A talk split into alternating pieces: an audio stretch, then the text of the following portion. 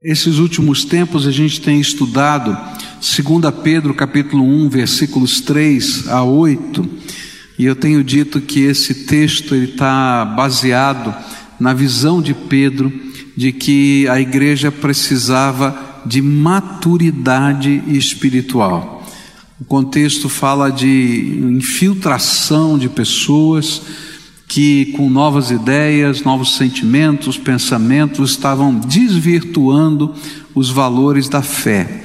E ele então convida aos cristãos que é, lutem de uma maneira diferente pela fé, vivendo maturidade espiritual. E esse é o tema dessa carta e principalmente desse texto.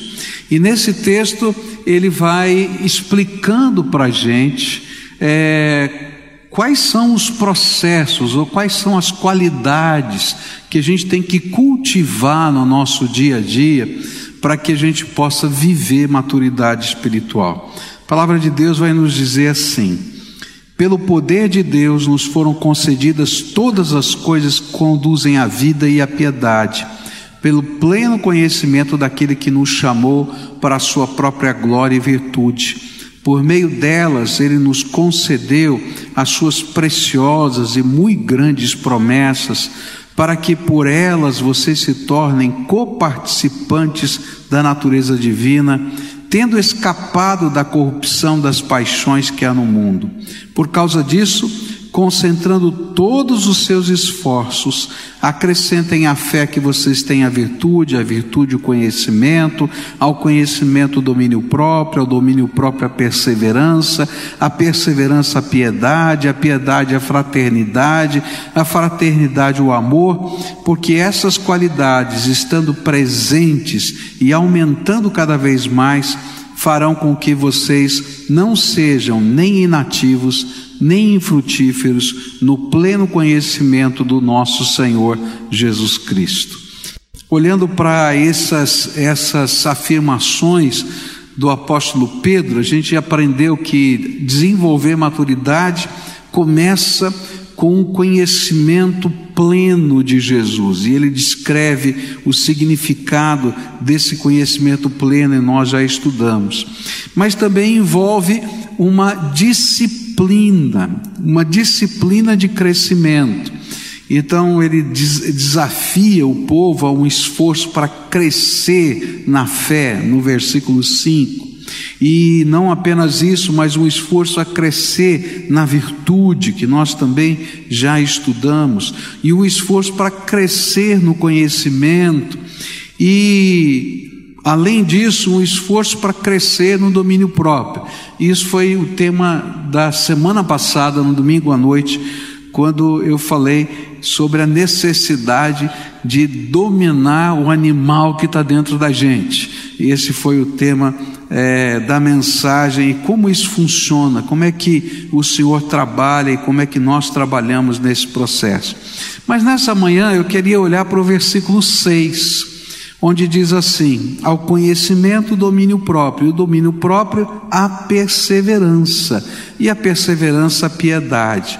E o próximo desafio do apóstolo Pedro, ele nos apresenta, nos apresenta a necessidade de perseverança para a gente viver maturidade espiritual.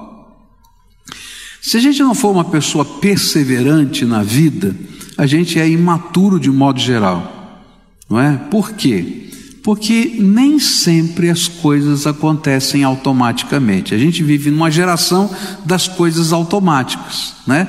A gente vai é, para o micro-ondas, aperta um botãozinho, né? E a coisa parece que quase que automaticamente se cozinha, não é? é eu descobri agora como se faz batata cozida né, no micro-ondas, eu não sabia. Então você põe a batata do jeitinho que está, sem descascar, sem nada, aperta sete minutos, ela cozinha. Aí você só descasca, ela está cozida. Poxa vida, que legal esse negócio, né? E tem outros que já inventaram aí tantas outras coisas diferentes. E a gente vive nesse tempo, mas não se consegue amadurecer automaticamente envolve a maneira como a gente lida com as circunstâncias da vida, com os problemas, com os problemas, com as barreiras, a maneira como a gente lida com as emoções, com a crítica, tudo isso envolve maturidade, mas como é que a gente vai trabalhar a maturidade, não é? Sem a capacidade de perseverar apesar de todas essas coisas. Por isso, Paulo vai usar uma palavra aqui no grego muito interessante. Ele diz que essa perseverança, essa palavrinha que ele usa, é a característica da pessoa que não se desvia do seu propósito, da sua lealdade à fé, à piedade, mesmo diante das maiores provações e sofrimentos. Alguém que persiste com paciência, constância e perseverança. Essa palavrinha grega, ela vai aparecer em vários lugares do Novo Testamento, e às vezes ela é traduzida por paciência, outras vezes por constância e outras vezes por perseverança. O que Pedro queria nos ensinar é que alguém maduro espiritualmente não desiste.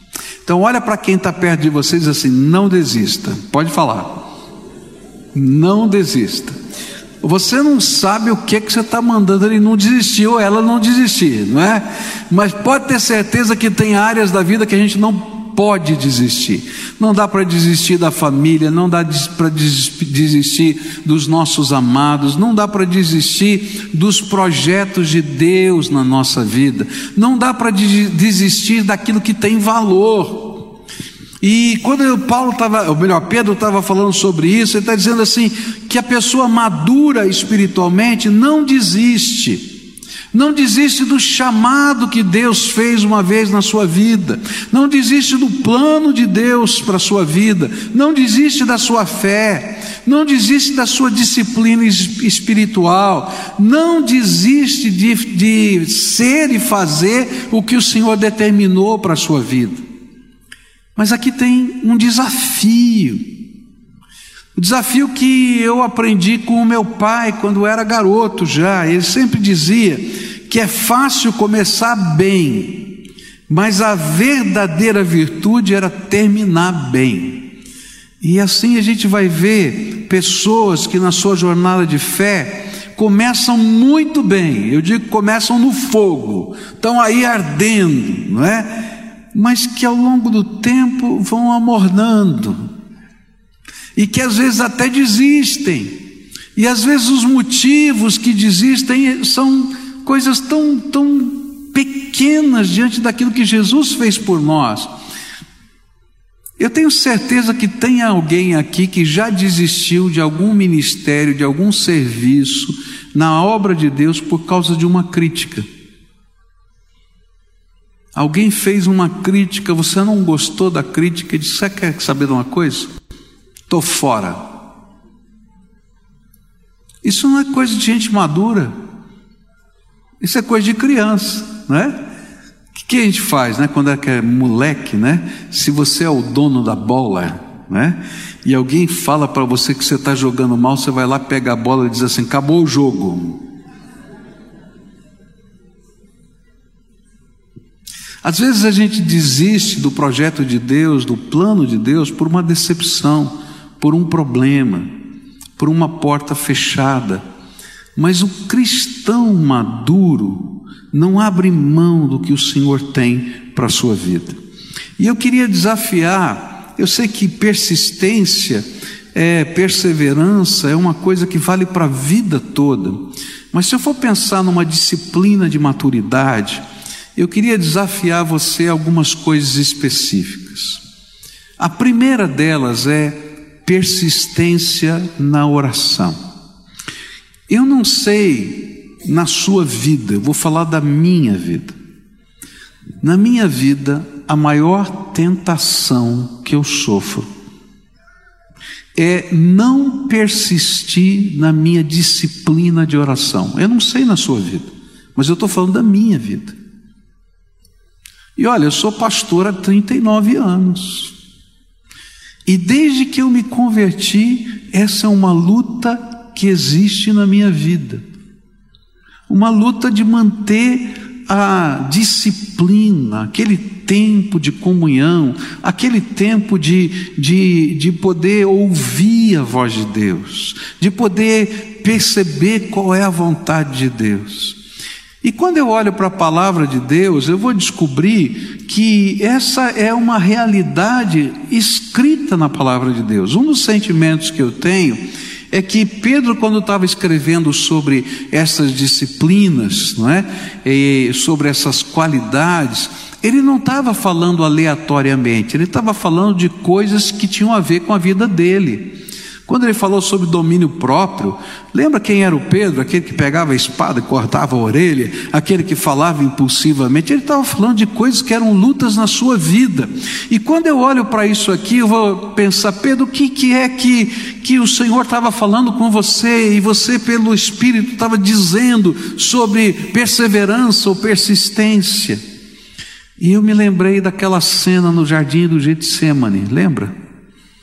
Onde Jesus leva Pedro junto com ele e alguns dos seus amigos, outros apóstolos, e pede: vocês podem orar comigo? E por três vezes Jesus volta para perto de Pedro e encontra Pedro dormindo. E ele vai dizer: Olha, vocês não puderam velar comigo, vigiar comigo, nem por uma hora. Eu fico pensando que se Jesus fizesse essa pergunta, a maioria de nós diríamos que a gente não ora uma hora por dia, com certeza. A maioria de nós. E muito praticamente Jesus poderia dizer para mim e para você: você não pode vigiar comigo nem uma hora.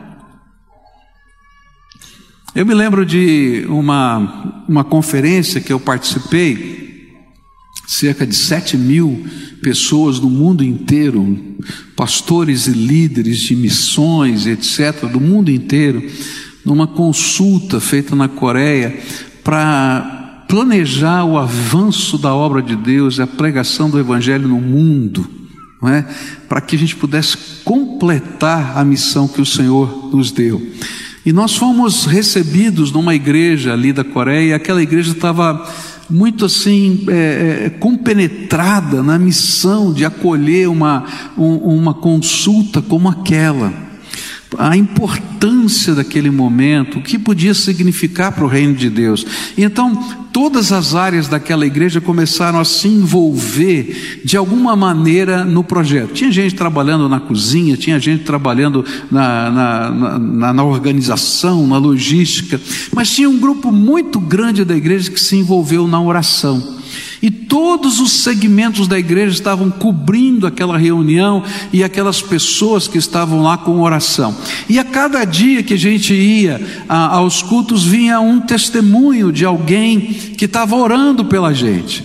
E eu me lembro de um testemunho de uma criança, eu não sei exatamente a idade dela, mas estava entre 10 e 12 anos, eu acho que uns 11 anos de idade.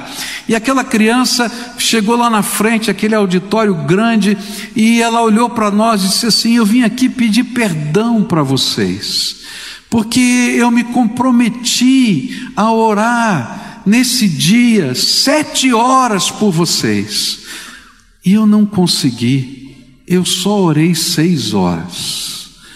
Quando aquele menino falou isso, eu comecei a chorar. Falei, Senhor, Ele está pedindo perdão para mim. Eu estou me sentindo o pior de todos os homens da face da terra.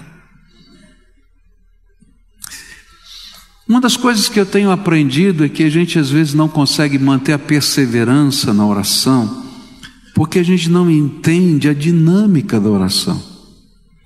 Se a oração for um monólogo, é a coisa mais chata que tem. Mas se a oração for um diálogo, onde eu posso falar com Deus e parar para ouvir a voz do Espírito e obter respostas de Deus. Então a oração se torna apaixonante na nossa vida. Eu tenho o meu caderno de oração, você sabe disso, e eu escrevo as minhas orações. e depois eu passo um traço e ponho resposta. E aí eu vou buscar de Deus resposta para aquilo que eu falei com Ele, na palavra, na meditação, no mover do Espírito na minha vida, e eu escrevo as respostas. E de repente engata uma nova oração, porque conforme aquilo que ele falou, eu quero conversar alguma outra coisa com ele. Senhor, mas isso aqui e aquilo. E aí vem uma outra resposta. Queridos, a oração alimenta a nossa, a nossa fé. A oração nos dá determinação para a gente cumprir o propósito de Deus. A oração nos dá a percepção da vitória que o Senhor está preparando para nós. A oração nos dá discernimento espiritual. Quantas vezes nesse processo de oração o Senhor revelou, mostrou coisas que eu não sabia, que eu não conseguia entender. Por isso, Pedro estava dizendo: Olha, eu aprendi que para ser maduro espiritualmente, não basta ser apóstolo, eu precisei aprender a ser perseverante. E numa das áreas que eu precisei aprender a ser perseverante foi na oração. Sabe, Muitos de nós temos sofrido derrotas na nossa vida espiritual, na nossa vida material, na nossa vida familiar, porque não entendemos que algumas das batalhas que nós enfrentamos não existe estratégia que funcione a não ser o poder de Deus sendo revelado. E a Bíblia vai ensinar que o poder de Deus revelado ele vem de uma maneira: buscar-me-eis e me achareis quando me buscardes de todo o vosso coração. Pedi e dar-se-vos-á, buscai e achareis, batei e abrir-se-vos-á. E ele diz: quem pede, recebe, quem busca, encontra. Não é assim? Só que na vida da gente, às vezes, parece que a gente é tão intermitente nesse processo. E o Senhor está dizendo: olha, não tem crente maduro, pessoa que seja temente a Deus, madura, se não tiver perseverança na oração. Mas quando eu pensei em Pedro, eu fiquei pensando que uma outra área da vida dele, que precisava ser trabalhada, e talvez ele tivesse se refletindo aqui quando falou sobre perseverança, era perseverança na fé nas promessas de Deus, nos propósitos que Deus tem para a nossa vida. E essa é uma luta também interior da gente. A gente tem até um hino, né, que, que canta a respeito disso. Oscilando minha fé, Cristo valerá. Né? O autor estava falando disso. A gente oscila na fé. Todos nós oscilamos na fé. Tem momentos que a gente está ardendo, mas tem momentos que parece tão difícil a gente entender a promessa de Deus e tomar pela fé a promessa de Deus. E quando eu olho para a palavra de Deus, eu fico pensando que é, nós estamos bem acompanhados. Porque o pai da fé, Abraão, ele também teve os seus momentos. Ele começou tão bem, tão fácil. Quando o Senhor disse para ele: Olha, eu vou dar um filho para você. Ele queria tanto um filho, mas tanto um filho. Eu vou dar um filho para você. Ele não teve dúvida. Ele disse: Olha, o que, que precisa fazer? Ele falou: ó, Larga a tua parentela, a tua casa e vai para o um lugar que eu vou te mostrar. E ele então pegou toda a sua família e foi embora. E eu acho que ele, como você e eu, estava sentindo a mesma coisa. O Senhor me deu uma promessa, vai me dar um filho. Está chegando, nove meses, um ano, dois anos. Sabe quanto tempo demorou? 25 anos. E nesse período, nesse período ele oscilou na fé. Teve momentos que ele não conseguiu crer. E o Senhor precisou mandar ele sair da tenda de novo e dizer assim: olha para as estrelas, conta quantos são. Quantas são? Se você não consegue contar, assim vai ser a sua descendência. Eu tenho promessa. E ele teve que renovar a sua fé outra vez. E algumas vezes ele fez até bobagem, que não devia ter feito. Tentando dar um jeitinho para a fé. Sabe, quando a palavra de Deus diz que a gente precisa ter perseverança ou persistência, é para poder crer que Deus tem um plano e um propósito para a nossa vida, e que nem sempre esse plano e propósito que tem a ver com a promessa que Ele fez vai acontecer imediatamente, e que aquele crente fiel, aquele servo do Senhor, serva do Senhor fiel e maduro, é aquele que sabe que Deus não mente e que a promessa dele vai se cumprir. E a gente então abraça a fé. Não apenas a fé salvadora, independentemente da crítica, da pressão e das coisas que acontecem, mas a fé no projeto de Deus, no plano de Deus para a nossa vida, a fé sabendo que o Senhor tem um propósito e a gente vai se firmar no propósito de Deus para nós.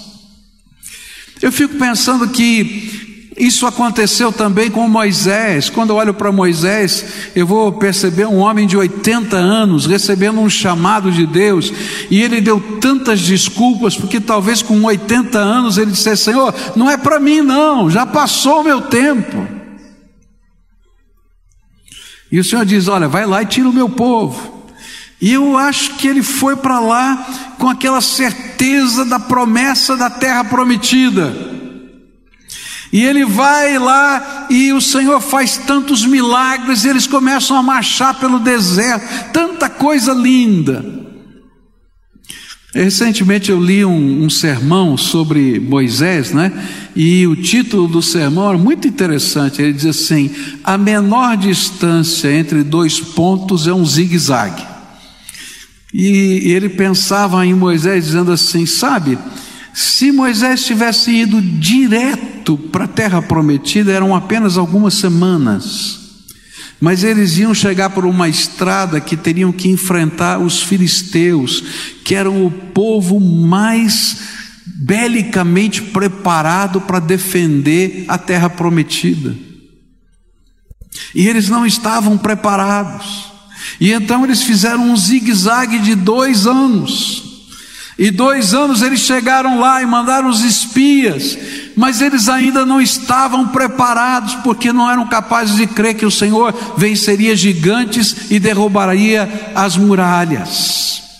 E então eles vão fazendo zigue-zague por mais 38 anos, até que eles entram na terra prometida com uma geração que estava preparada para crer nos milagres de Deus. Sabe, queridos, às vezes nós não estamos preparados para aquilo que Deus quer fazer, porque a nossa fé tem oscilado e a gente não é perseverante em crer na promessa de Deus, no jeito de Deus, no propósito de Deus. E aí a gente começa a flexibilizar e a gente vai tentando dar uma ajudazinha daqui e dali. E queridos, não tem ajuda para aquilo que Deus e só Deus pode fazer.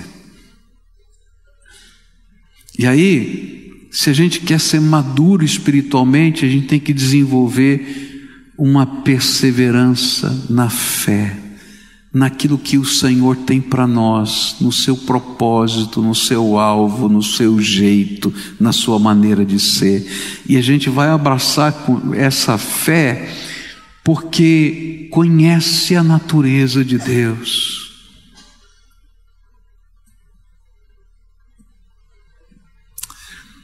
Uma terceira área que eu acho que Pedro estava pensando quando falou sobre perseverança foi a perseverança na missão, no projeto que Deus tem para nós. Eu digo isso porque é, Pedro ele teve um abalo depois de negar Jesus, não é? Três vezes. Ele vai até para Galiléia, mas ele volta para o seu trabalho secular ele está ali é, dizendo: Eu não sei bem o que vai acontecer da minha vida, e o Senhor Jesus tem que restaurá-lo. Lembra disso? Ele vai perguntar três vezes: Pedro, tu me amas, tu me amas, tu me amas, não é? Então apacenta os meus cordeirinhos, apacenta os meus cordeirinhos, apacenta. Como dissesse, Pedro, não perde a visão, não. Você tem uma missão, e a missão que eu te dei não foi retirada. E sabe, a palavra de Deus me ensina que Deus deu pelo menos um dom do Espírito para cada um de nós. No mínimo, um dom do Espírito. E uma das áreas que Satanás trabalha é para que você não coloque em prática o seu dom. Porque ele sabe que se o povo de Deus começar a colocar em prática o seu dom, Jesus vai voltar mais cedo, porque a obra de Deus vai ser feita mais rápida, porque nós vamos estar engajados nos processos de Deus. E quando eu falo em usar o dom do Espírito, eu não estou falando apenas nas coisas que tradicionalmente se tornam ministérios na nossa igreja ou na vida cristã naquelas funções eclesiásticas, ainda que elas sejam maravilhosas e úteis, mas eu estou dizendo que Deus nos deu o dom para sermos instrumentos dele para a sua glória em qualquer lugar. Nós vamos publicar um livro, mas está lindo esse material. Vai sair no mês de setembro, se Deus quiser. Esse livro, nós vamos pegar 20 histórias de membros aqui dessa igreja que estão usando a sua profissão junto com o seu dom para ser agentes do reino de Deus nessa terra e estão fazendo diferença. E o meu objetivo é publicar o segundo, terceiro, quarto volume contando a sua história. Sabe, porque às vezes até a gente usa o nosso dom intermitentemente. Mas o que o Senhor está dizendo é para a gente usar o nosso dom persistentemente. E a gente só usa o nosso dom persistentemente quando a gente se envolve com ministérios. E o mover de Deus é um negócio tão interessante que às vezes a gente não percebe como funciona. Alguns anos atrás, é, a tesouraria da igreja recebeu uma oferta destinada. A oferta destinada foi para ministério com cegos. Nós não tínhamos ministério com cegos aqui na igreja. No segundo mês entrou outra oferta destinada, ministério com cegos. Aí o tesoureiro veio, esse dinheiro estava separado, porque as ofertas destinadas, elas têm que ser aplicadas na finalidade. E aí o tesoureiro disse, pastor, eu estou com um problema. Nós recebemos duas ofertas, dois meses já seguidos essa pessoa é, é, colocou aqui esse valor para o ministério com cegos, mas a igreja não tem ministério com cegos. O senhor conhece algum ministério com cegos? Eu falei, ah, não conheço, vou, vou chamar essa pessoa. Daí chamei essa pessoa para conversar. E estavam os cheques dela comigo. Eu falei, meu irmão, acho que teve algum problema. É, é, a senhora fez duas ofertas aqui para ministério com cegos. A igreja não tem ministério com cegos, então eu estou devolvendo a oferta, porque nós não temos onde aplicar. Ela disse: Pois é, pastor, eu dei para ter, então o senhor se vira. E eu falei: Misericórdia, Senhor. E eu perguntei para ela: Por quê? E ela contou do, do coração dela, do mover. Eu falei: sabe o que é isso? Deus nos dá dom e paixão. E quando Ele nos dá dom e paixão, Ele nos dá recursos para a gente começar a obra. Então, querida, a pessoa que vai começar o ministério com cegos é você. Você quer? Nós vamos entrar juntos. E se hoje a gente tem um ministério com cegos, foi por causa daquela irmã, a quem Deus deu dom e paixão e a primeira oferta. Junto com ela entraram outras pessoas, e mais outras pessoas, e mais outras pessoas, e hoje a gente tem um ministério tão bonito com cegos aqui na igreja. Aquela irmã nem mais está hoje naquele ministério, está em outras funções. Mas naquele momento foi a persistência, a perseverança dela, junto com aqueles que começaram aquele projeto, que fizeram com que esse ministério existisse até hoje. Sabe, queridos, Deus te deu um dom, Deus te deu uma paixão, Deus te deu um mover dentro da alma. E sabe, a gente pode simplesmente ficar dizendo: ninguém faz isso. Ou a gente pode dizer: Senhor, tu estás falando comigo? Então eis-me aqui. E quando a gente diz o eis-me aqui, a gente se envolve num trabalho de perseverança, porque nada começa pronto ou bonito. Tudo começa pequenino, com grandes desafios. Eu me lembro de um dos primeiros projetos desse ministério com cegos, era treinar os cegos para trabalharem na, no atendimento telefônico, é, na época, no banco HSBC aqui em Curitiba. Então, a maioria das pessoas que trabalhavam nesse serviço até recentemente eram cegos. Só que a tecnologia para fazer isso era desenvolvida pelo Bradesco. O Bradesco não tinha comprado o HSBC ainda nessa época. E aí eles queriam, essas irmãs queriam que o Bradesco cedesse a tecnologia. Fizeram uma campanha de oração. E elas foram falar com a diretoria do Banco Bradesco para ceder a tecnologia. Eu disse: Eu não posso ceder a tecnologia para o concorrente. Eu falei assim, ela falou, não, não quero que você ceda para um concorrente, mas que você ceda, ceda para o usuário, que é o cego. E eles disseram, poxa, nós não tínhamos pensado nisso. E aí então o Bradesco votou na sua diretoria a ceder a tecnologia para cada usuário que era cego. Nós fizemos o primeiro treinamento aqui e ensinamos o HSBC a usar. E esses foram os primeiros cegos que começaram a trabalhar nesse, nesse trabalho e depois o banco desenvolveu o seu próprio treinamento. Mas eu quero dizer quanta coisa tremenda aconteceu, mas ela não veio pronta. Tinha que ter alguém perseverante que largou o trabalho aqui, foi falar com a diretoria do Bradesco lá em São Paulo, que largou o trabalho aqui, tinha que fazer algumas coisas assim, porque entendia que era projeto de Deus e missão de Deus para a sua vida. O que Pedro está dizendo é o seguinte: olha, cristão maduro não desiste. Cristão maduro é aquele que persevera no Senhor, na oração, na fé e na missão. Eu vou ser muito duro aqui hoje, hein?